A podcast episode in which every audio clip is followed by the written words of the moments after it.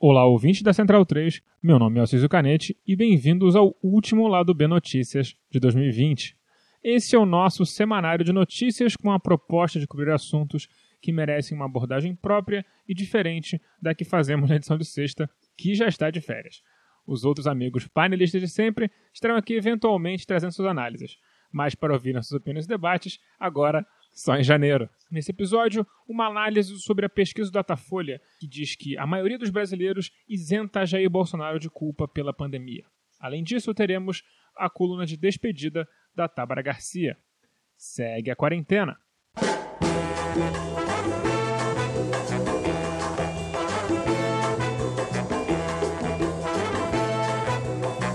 Quando vemos uma manchete que diz que 52% dos brasileiros isentam completamente Jair Bolsonaro de culpa pela pandemia, a reação natural é ficar em absoluto choque. Talvez até muita gente que se diz de esquerda tenha soltado algum impropério bem classista, reclamando dessa turba burra de pobres de direita que está se afundando e levando a gente de tal pensata junto com eles para o buraco.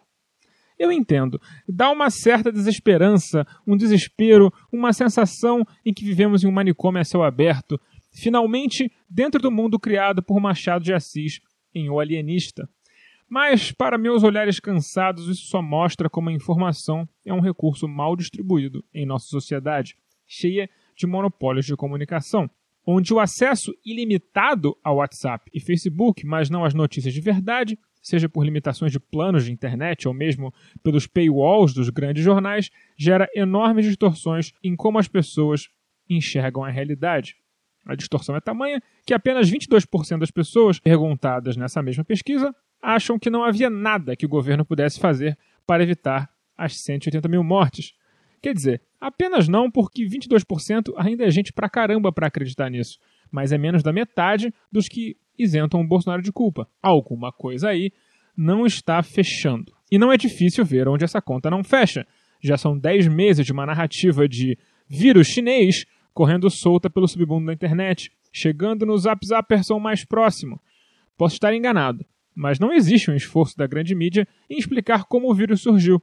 Até porque não há interesse da mesma em explicar que o desmatamento desenfreado, em busca pela manutenção das margens de lucro, foi o que gerou essa pandemia, que na verdade já gerou outras pandemias, como a da AIDS e de vários surtos do ebola na África. E ainda há de gerar outras pandemias no futuro, que na verdade estamos morrendo por causa do capitalismo. Tanto no submundo quanto na grande mídia, abraçadíssima ao seu jornalismo declaratório, Bolsonaro conseguiu emplacar desde cedo também que ele não pode agir em relação à pandemia por uma decisão do STF. Nenhum dos grandes jornais ou telejornais o chamou de mentiroso e omisso por essa bravata.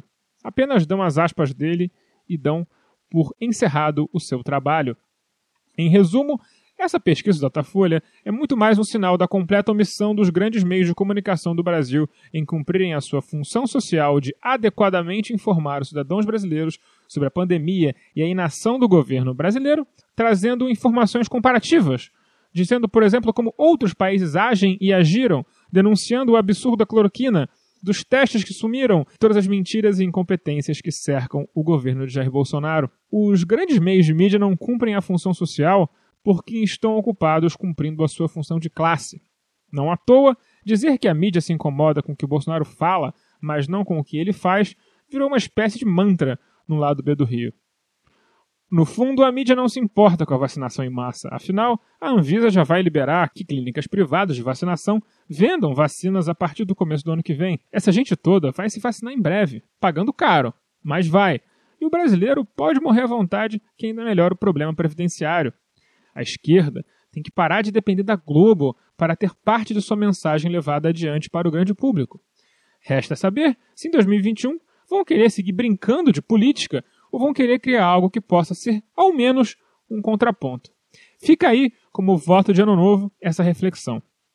Depois desse otimismo pessimista, ficamos com a despedida da Tábara Garcia.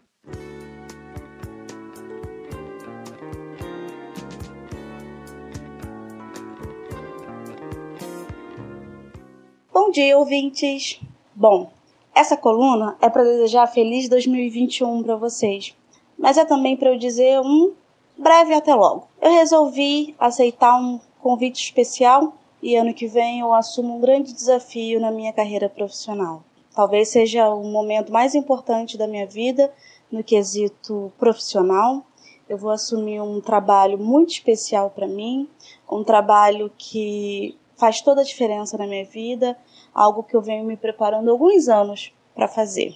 Mas eu gostaria de deixar uma mensagem para vocês que me acolheram de forma tão amigável, afetuosa nesse 2020 tão difícil que a gente está vivendo ainda, né? E ele não acaba, não é mesmo? a má notícia é que tudo indica que a gente vai ter um tr primeiro trimestre ano que vem um pouco difícil, né? Quem vai no mercado, vai na feira, tem percebido cada dia mais que 100 reais a gente não compra nada. Com a inflação batendo lá no teto, com a possibilidade de fechamento de alguns espaços comerciais, com um verão reduzido de turismo no Rio de Janeiro e com o desemprego lá no alto, sem auxílio emergencial, a gente sabe que a gente vai ter talvez um mini colapso social por uma questão óbvia: as pessoas estão sem dinheiro, estão passando fome, estão passando todas as necessidades. Então, tudo indica que o primeiro trimestre do ano, não só no Rio de Janeiro, como no Brasil, vai ser muito difícil. Economicamente, a gente vai estar muito mal. A boa notícia é que a gente vai ter se livrado de 2020. Ah, isso por si só já é motivo de comemoração. A gente está acompanhando aí o embrólio da vacina, do governo, do Bolsonaro tentando livrar o filho dele a qualquer custo, e todo mundo vendo isso acontecer, e o máximo que a gente consegue fazer são tweets para repudiar. Eu não sei onde a gente vai parar. É, imagino que o impeachment em 2021 agudizaria toda a nossa crise, mas não, também não ter o impeachment significa que a gente continua num barco que só afunda. Ou seja, eu não consigo fazer uma leitura de conjuntura agradável nem desagradável. Eu não consigo fazer leitura de conjuntura nenhuma, porque o Brasil me surpreende, nos surpreende todos os dias, né?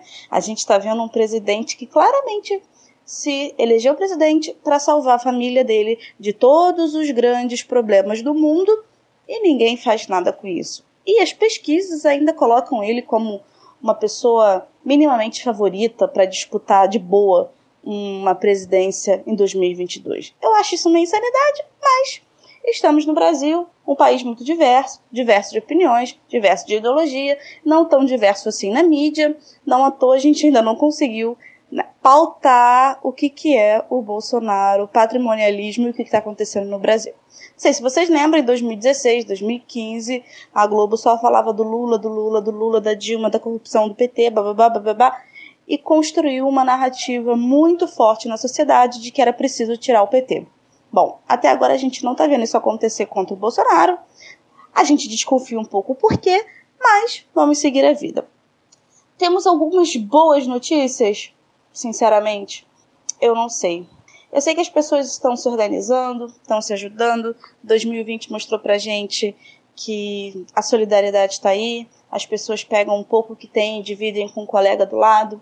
A gente está atravessando um momento agora de dezembro muito difícil, porque é uma possível segunda onda, se é que a gente pode chamar de segunda onda, ou uma primeira onda que nunca nem foi tá aí com força. A gente cada dia mais está vendo colegas, parentes, pessoas famosas sendo internadas com Covid ou infelizmente morrendo com Covid.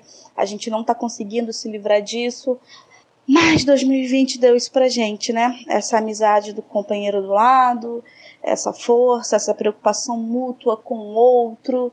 E é isso. Eu desejo a vocês, ouvintes e não ouvintes, e que por algum momento vão virar ouvintes e vão ouvir essa mensagem, muita força em 2021 e que 2021 seja um pouco menos pior que 2020, que a gente já vai estar tá lucrando pra caramba.